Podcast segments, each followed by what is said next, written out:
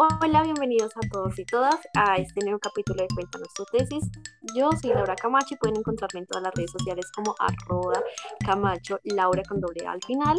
Y como siempre me encuentro junto a Jay. Hola Jay.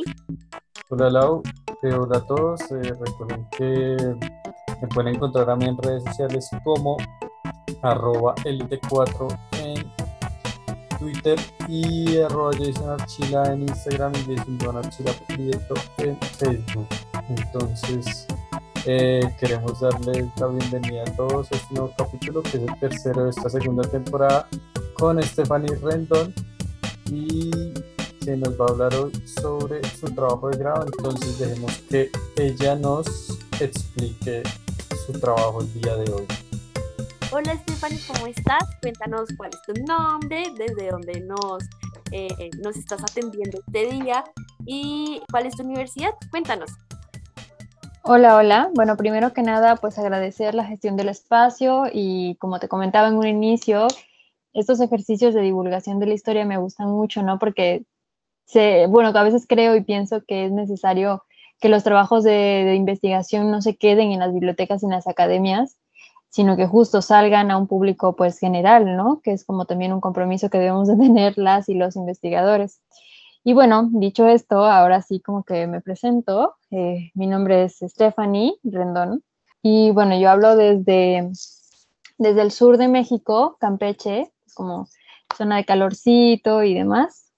Y eh, yo soy egresada ya oficialmente de la Universidad Autónoma de Campeche. Ay, muchas gracias por esas palabras tan bonitas de inicio y precisamente este es como el objetivo principal de nuestro podcast y nos alegras mucho tenerte aquí y que te hayas unido a esta biblioteca. Es como una, una base de datos que queremos hacer para que todo el mundo conozca qué se hace en el exterior, en otras universidades y pues nuestros colegas. Entonces, eh, pues nada, eh, la primera pregunta es, cuéntanos sobre tu tesis, cómo se llama y cuál es el objetivo principal eh, y qué, qué, quisiste hacer con tu tesis. Bien, bueno, voy a, a, iniciar comentando, ¿no? Bueno, primero que nada me gustaría comentar algo bien curioso antes de que yo les desarrolle el tema. Es que hace unas semanas estuve en un congreso de mujeres haciendo historia de la Universidad del Valle eh, que era retos, eh, perspectivas y, aportes a la disciplina de Clio, ¿no? Entonces, en esa mesa en la que, bueno, en la que estuve, participaron unas colegas, Saray Orozco y Laura Natalia, con el tema de prostitución y sífilis, ¿no? El control de las enfermedades en Bogotá, Medellín, a inicios del siglo XX. Y cuando desarrollaron este tema me pareció eh, sumamente interesante encontrar pues prácticamente mi tema ahí, ¿no? Digo, o sea, Campeche, vamos al sur de México, luego está pues Bogotá, Medellín, ¿no? Pensar en las distancias de, que existían, ¿no? Distancias, vamos, físicas y que no existían como estos sistemas de transporte, por ejemplo, de avión, que permite como estas distancias, acortar las distancias y decir cómo es que un modelo eh, normativo en el tema de la prostitución, que es de lo que voy a hablar, eh, se parecen tanto, ¿no? En un espacio y otro. Entonces ahí buscar eh, las rupturas en historia, a veces eh, nos enfocamos tanto en ello que olvidamos las continuidades, ¿no? Y esto es algo que me pareció fascinante del trabajo de las compañeras y de lo que también les voy les voy a estar hablando. Y ahora sí, voy a hablar de mi tema.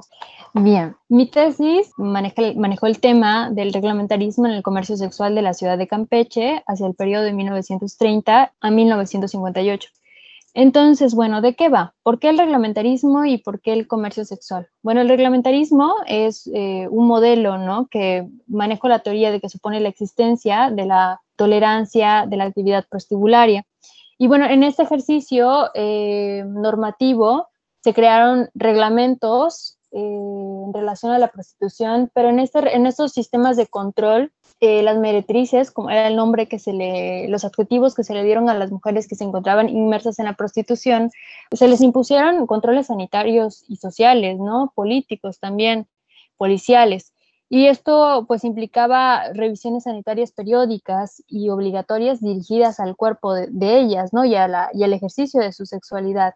Entonces, bueno, el reglamentarismo eh, eh, se engloba, engloba todas las políticas eh, alrededor de las normatividades que se ejerció en el comercio sexual, ¿no? ¿Y por qué decirle comercio sexual y no prostitución?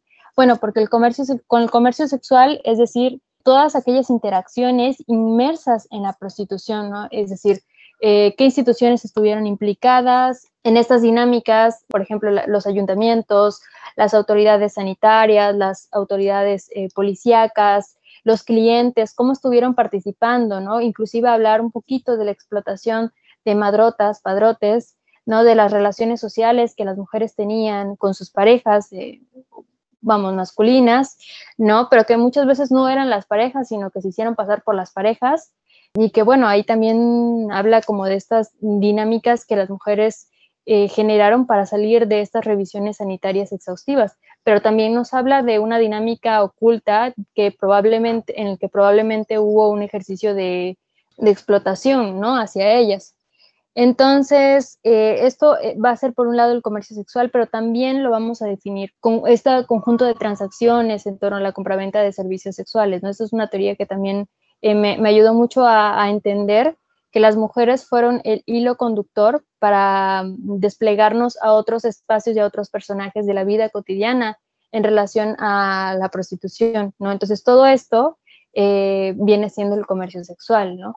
Y bueno, ¿por qué en la ciudad de Campeche? Bueno, porque es eh, un espacio que yo conozco, crecí y me desarrollé en esta ciudad y eh, bueno, aquí también las fuentes históricas son sumamente importantes y son a las que tuve acceso, entonces por ello me, me aboco en, en esto. Y en relación al tiempo, bueno, esto es súper importante porque 1930-1958, que más adelante lo voy a abordar, pero 1930 porque fue el inicio de un recrudecimiento de ejercicios políticos en torno al reglamentarismo y que eh, va a tener su, primer, su primera ruptura en 1958 cuando eh, las dinámicas eh, físicas, geográficas, donde se ubicaba la zona de tolerancia que se desarrolló en 28 años, se van a remover, ¿no? Entonces también van a hablar un cambio de, de políticas.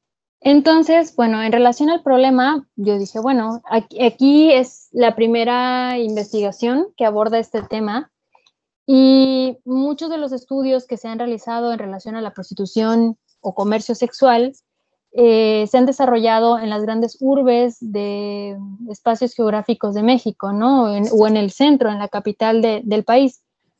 Y cuando yo leía pues las bibliografías, ¿no? De estos resultados de investigación, decía, bueno, entonces, si me están hablando del ejercicio político, ¿cómo se ejerció aquí en la ciudad donde vivo, ¿no?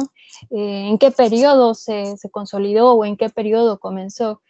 Y bueno, hay un problema ahí de, de organización de archivos. Creo que, bueno, se comparte en los procesos de investigación, siempre sale a relucir como hay un proceso de, de estas organizaciones. Y mm, afortunadamente yo encontré eh, una vasta información hacia el periodo que estoy estudiando y, eso también me, de alguna forma también me limita a estudiar este proceso, ¿no? Entonces, bueno, la problemática se, dirigió hacia el modelo político, ¿no? Mediante los códigos sanitarios, reglamentos de orden social, códigos penales, no, sobre todo que la administración municipal, la policíaca y el sector médico fueron los que tuvieron la responsabilidad de velar por el cumplimiento de estos marcos normativos durante el siglo XX en temas de prostitución, ¿no? Entonces, también entender que esta dinámica eh, política de, reglamentarismo, pues supuso un ambiente de vigilancia para las mujeres que, que ofrecieron estos servicios sexuales o que se encontraban inmersas en estas dinámicas de prostitución y las posicionan en un contexto vulnerable, ¿no? Sobre todo cuando les piden exigir que se registren en los listados de eh, oficiales, ¿no? Que le llamaban el listado de meretrices, eh, ahí las tenían en control total, ¿no? O sea, ellas no tenían como voz y voto, era si alguien las acusaba de por hacer un escándalo o por haber contagiado o por haber o por estar vendiendo bebidas alcohólicas, o sea, ellas no tenían voz y voto en estos contextos. Y bueno, la investigación fue cualitativa porque observé los, a través de la observación de los discursos, ¿no? También realicé como un análisis y fue una investigación explicativa porque describí el comercio sexual. Ok, ok, Stephanie, no, a mí me parece muy interesante ese tema. Creo que no he escuchado un trabajo igual de pronto acá en Colombia y eso me recuerda también lo que tú hablabas del tema de como que trabajarlo simultáneamente, como la simultaneidad, que nos mencionabas ahorita al inicio. Y pues suena muy interesante y precisamente eso me lleva a la pregunta, bueno, preguntarte por qué tú abordaste ese tema, o sea, ¿qué te llamó la atención? Si por lo menos ya lo venías trabajando con anterioridad o, o cómo llegaste a decir cómo voy a trabajar esto. Pues la es muy gracioso porque inclusive yo me he preguntado eso y no recuerdo qué fue lo que pasó y que me llevó a esto. Pero eh, sí recuerdo un poquito el, el, contexto en el que se generaron como estas dudas, ¿no? Pues primero fue eh, que mm, me encontraba en el segundo año de carrera y me empezaron a interesar los temas de género, ¿no? Una maestra me dio eh, me, dio, me compartió un libro que es eh, Un fantasma recorre el siglo, que es un compilado de escritos y que hablan de procesos revolucionarios en el que las mujeres estuvieron inmersas. ¿no? Y cuando habla, ah, bueno, cuando describen este proceso en el que las mujeres estuvieron inmersas en la, en, perdón, en la Revolución Mexicana, para mí fue un golpe así como si me hubieran dado una cachetada porque dije, claro, ¿quiénes le daban agua? ¿Quiénes alimentaban a los hombres en batalla? ¿no? Y desde ahí como que hubo un clic, como que se rompió algo en mí y dije, bueno, ¿y dónde están las mujeres en los procesos históricos? Porque en la oficialidad no hablan de ellas como pues todo lo que implica, ¿no? Ser una mujer en la historia y ser las acompañantes muchas veces de esas figuras masculinas. Ese fue el primer parteaguas, ¿no? Y de repente nadie ha hablado y por qué no se ha hablado de este tema que resulta tan incómodo, pues verbalizarlo, ¿no? Recuerdo que al inicio cuando yo quería abordar una época una temporalidad más cercana al presente, pues implicaba acercarme a entrevistas, ¿no? Y eh, hacer estos ejercicios de entrevistar en las noches para ir a hablar con mujeres. Y primeramente mi papá y mi mamá se escandalizaron, ¿no? Como, ¿cómo vas a ir solita, no? Eso es mm. De eso se trata la investigación. y bueno, ese es un, el primer acercamiento, ¿no? Luego me, me quedé sujeta a lo que había en el archivo por cuestiones de practicidad, por cuestiones de metodología, porque también es un ejercicio de práctica en la licenciatura, ¿no? Y que no por eso es menos valor lo que merece la tesis.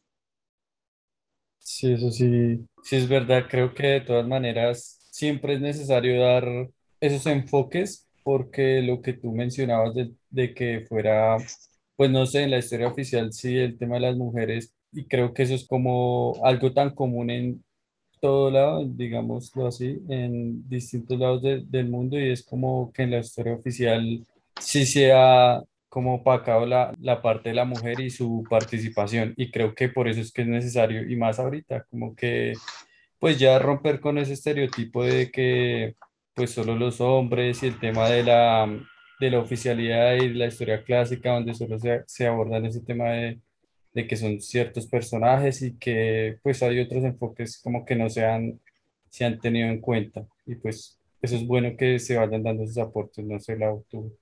Mm, pues yo sí, eh, o sea, sí tengo presente algunos trabajos que eh, investigan este tema, pero no esa categoría que nos presentas de comercio sexual, o sea, siempre es como, como la prostitución u otro tipo de, de, conceptos. Y me parece muy interesante. Yo, yo de todo lo que dijiste ahorita, tengo muchas preguntas, pero empezaré por las fuentes. ¿Qué tipo de fuentes utilizaste y para ti cuál fue la más interesante que nos quieras compartir? Ok. Este, no, pues gracias por sus comentarios. Me, me, alienta mucho, ¿no? Eh, bueno, en relación a las fuentes, eh, bueno, fueron muy diversas, ¿no? Fueron boletines en los archivos municipales, en el archivo municipal, perdón, que solo revisé uno, y estos boletines, pues, eh, incluyen los, no sé cómo, no sé cómo nombrarles, porque en la oficialidad eh, son como unos, eh, unos documentos, hojas que están como ahí regadas, digo regadas porque no pertenecen a una carpeta en concreto, pero te hablan, por ejemplo, de las altas y bajas del hospital tal, ¿no? Entonces, en esas altas y bajas indican las mujeres que fueron ingresadas y las mujeres que fueron eh, dadas de alta, porque fueron curadas, las mujeres vamos inmersas en el comercio sexual porque fueron dadas de alta, ¿no? Pero también los boletines de la inspección de policía, ¿no? Cuando alguna mujer era eh, acusada por alguna riña o alguna mujer acusada por ser golpeada por un consumidor o por, por venta de eh, bebida ilegal de alcohol o por portar marihuana, ¿no? eh, los, los, códigos sanitarios, que eso sí están en la oficialidad, en el Archivo General del Estado, em, los reglamentos de policía, eh, los códigos penales, el código sanitario también de federal de 1926-27, también lo consulté. Y mm, bueno, la hemerografía, que esa indudablemente siempre da como mucho material, ¿no? Son como los, eh, los productos que, puedo rescatar. Y el que me resultó más interesante y muy rico fueron los juicios de amparo, ¿no? De la, Casa de la Cultura Jurídica. Eh, ¿Por qué? Porque los juicios de amparo ahí sí son carpetas concretas que te hablan de un caso, ¿no? Por ejemplo, yo encontré un caso muy, muy bonito desde el punto de vista histórico, claro. Me hablaba de la migración de las mujeres en el medio del comercio sexual eh, de estas situaciones de violencia que ellas vivían y que también, bueno, ellas también generaban violencia entre ellas porque era una forma de socializar. Eh, hubieron, eh, ahí demuestran casos de aborto, ¿no? O sea, en las riñas hubieron casos de aborto, ¿por qué una golpeó a otra sabiendo que estaba embarazada, ¿no? Y se dicen, no, porque era por ser los del negocio. Y luego los imaginarios de, de, la época, ¿no? Que habían no como estas cuestiones de, chismes que son como bastante interesantes, de que alguien se asoma, la, bueno, en el testimonio alguien dice, no, es que yo me asomé la ventana cuando el recién la golpeó y de repente vi en el baño de su casa, en la taza de su baño, cerca de donde estaba su hijo, vi en la taza un coágulo de sangre con ojitos, ¿no? Entonces sí le provocó el aborto. Entonces esos, esos documentos me resultaron pues eh, divertidos pues, en este sentido del chisme, ¿no? Porque cuando recopilas todos los testimonios te das cuenta que no, no puedes llegar a ninguna verdad, ¿sabes? o sea, están ahí las historias, pero al final también en este ejercicio a, mí me puso a reflexionar y dije, claro, o sea, esto que yo estoy escribiendo y que me voy a contradecir con la tesis, claro, pero decir, todas las no hay ninguna verdad absoluta, ¿no? Son verdades y vamos, ¿cuál, a cuál llego de manera objetiva, ¿no? Y con los juicios de amparo, me he replanteado también hacer como estas divulgaciones de la historia a través de, de, los cuentos, ¿no? De escribir cuentos cortos, de escribir inclusive novelas, que son creo que ejercicios también bastante enriquecedores para llegar a un público no necesariamente académico, ¿no? Y que decir, bueno, esto pasó en el centro de la ciudad en tales años y esta ciudad actualmente eh, del, espacio del que les estoy hablando eh, tiene el patrimonio cultural de la humanidad y dices, pero ¿cómo? ¿No? ¿Cómo hace unas décadas en este espacio existía una zona de tolerancia y dentro de la zona de tolerancia una zona de bares y dentro de la zona de bares una eh, cárcel municipal, ¿no? Y vecindarios y dices, ¿pero qué? ¿No? Y en esto de los juicios de amparo creo que se deja ver también mucho. Eh, retomando lo que nos habías dicho al comienzo sobre, eh, sobre cómo reaccionaron tus padres al enterarte, quería preguntarte cómo te fue con tu universidad, qué te decían tus profesores, qué tal estuvo el apoyo y quién es tu tutor o tutora de tesis. Bien, bueno, eh, pues no hubo complicaciones como bloqueos o algo por el estilo, ¿no? Realmente fue como un, ¿estás segura de hacerlo? Eh, ya sabes, como este imaginario del, bueno, de los juicios en relación al tema. Y mm, pues eso, ¿no? Eh, bueno, ¿quién fue mi director de tesis? ¿Quién fue mi directora de tesis? Eh, fue el doctor Emilio Rodríguez y junto con la doctora Pamela Fuentes. O sea, ella estuvo como eh, ante la universidad, ella estuvo como una asesora de tesis, no como una directora en la oficialidad, pero los dos fungieron en, como, como tal, ¿no? Como, sí, cumplieron la función. Y además de eso, pues yo quería preguntarte ya eh, como por, por saber ya cómo fuiste concluyendo el trabajo, o sea, a qué conclusiones llegaste con, con ese tema que estabas abordando y no sé, como si tienes alguna enseñanza o algo que quieras decirle a las personas que nos, está, nos están escuchando. Bien, bueno, eh, sí pude cumplir con lo que me propuse, que creo que es lo más importante a resaltar. Eh, ¿Qué puedo decir? Bueno, puedo decir muchas cosas, claro. pero en eh, de manera personal, primero me gustaría destacarlo y decir, bueno, el proceso de la tesis creo que es un proceso de introspección, porque de nadie más depende lograr este grado que de, que de una, ¿no? Que de uno, y claro, del apoyo del contexto. Pero la realidad es que por momentos yo pensaba en tirar como la toalla y pues le contaba como a compañeras y a compañeros, amigas, amigos, y me decían, no, tú puedes, ¿no? Échale ganas. Y la realidad también los directores de tesis fueron sumamente importantes en el proceso porque hubo mucha empatía y muchísimo respeto por mi trabajo, ¿no? Y claro, yo les respeto mucho y les agradezco mucho. Y eso fue muy valioso, ¿no? El, acompañamiento también en archivo. Yo eh, me deprimí por un tiempo porque sentía que no avanzaba, sobre todo porque este trabajo de, de archivo, y me decía la, la doctora Pamela Fuentes, que me estuvo dirigiendo la tesis, que le conté mi proceso emocional y me dijo, no, pues es que es normal, ¿no? Que de repente nos encerremos como en esta burbuja y nos olvidamos del contexto que está pasando, ¿no? En el presente. Y eso pues pega mucho el trabajo individual, ¿no? O sea, a mí me estuvieron apoyando, un compañero me estuvo apoyando en la investigación de archivo y la realidad es que gracias al apoyo de esta persona en ayudarme a fotografiar, en en a consultar documentos, eh, me ayudó mucho a agilizar el trabajo, ¿no? que es un trabajo que también no he remunerado y que también lleva un cansancio físico, ¿no? porque yo de repente salía del archivo y me sentía agotada y no entendía por qué, ¿no? Y claro, estás ahí tres, cuatro horas encerrada con el polvo oliendo y también te cansan los procesos en los que requieres la, la vista, ¿no? Requieres la visión. Y parece, parece que no es nada, pero es un trabajo bastante eh, complicado.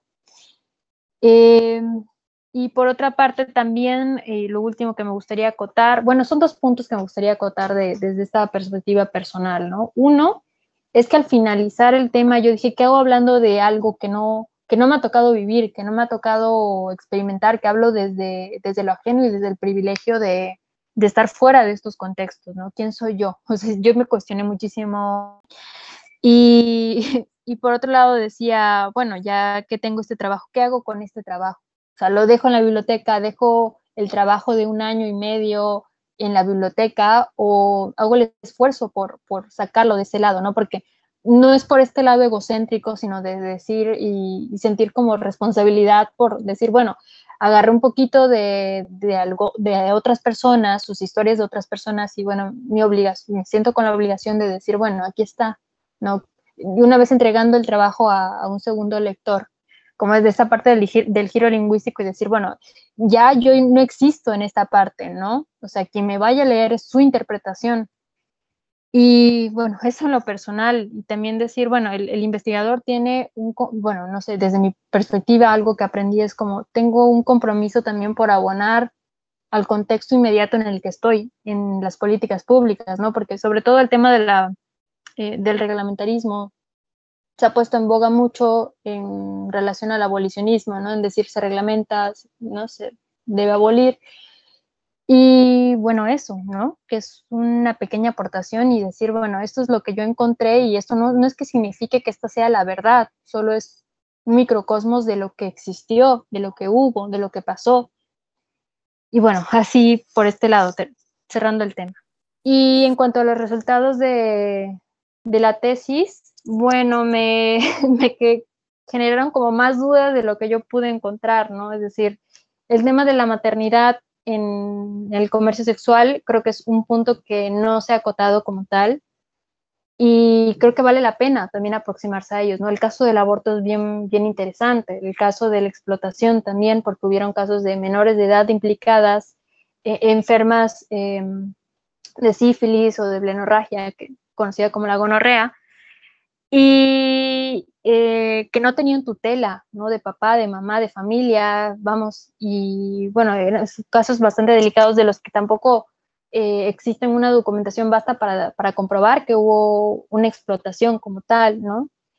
Em, pero en general, bueno, decir que el reglamentarismo en Campeche existió como un mecanismo político, normativo, para vigilar y castigar a las mujeres, para controlar la dinámica del comercio sexual, para educar en un también un discurso higienista Y mm, en la vida cotidiana también decir, bueno, la vida de los 30, bueno, sobre todo de los 40, que fue como el boom de, las dinámicas de prostitución en la ciudad de Campeche, en la zona de tolerancia, en, en estos años de los, de los 30 a los 50, pues alrededor de las calles, si ustedes se van al, Maps, eh, recalco, eh, sobre la calle 16, 14, perdón, 16, 18, 61, 65, 63, 67, va a haber una zona, bueno, esa era la zona de tolerancia, pero si cuando una recorre estos pasillos en el, en el presente, se da cuenta de las configuraciones urbanas eh, estéticas que habían en estos espacios, ¿no? Estas zonas de cuarterías, que eran, sí, pues cuartitos que ellas rentaban, eh, vecindarios que ya no existen, pero que se ven los casquetes de ellos. Eh, es muy bonito también esta configuración geográfica, ¿no?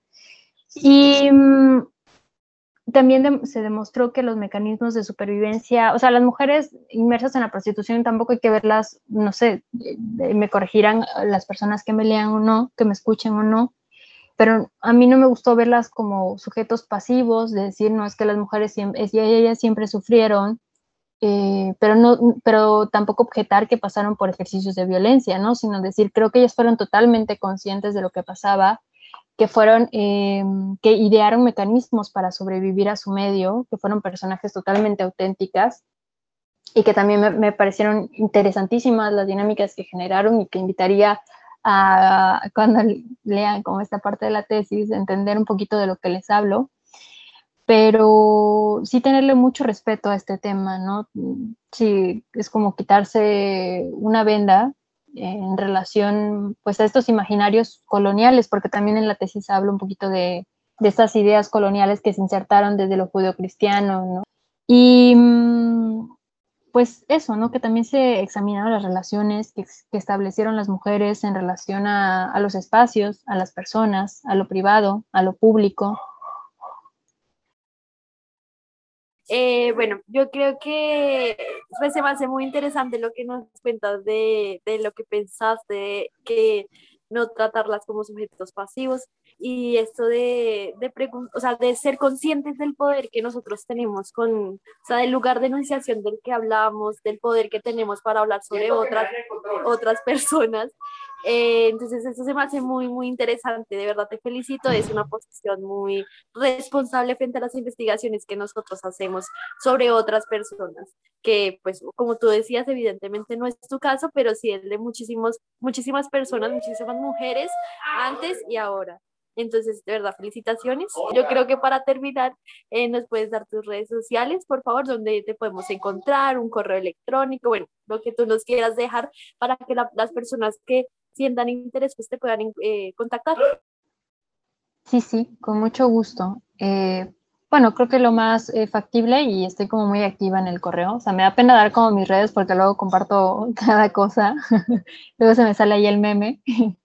Eh, eh, estoy en las redes, eh, en mi correo como Fanny Rendón, arroba gmail.com. Y en Instagram, sí me, ahí sí me gusta también compartir las actividades diversas que, ya sean las que me ha tocado colaborar o colaboro. y estoy como Fanny Rendón, RM.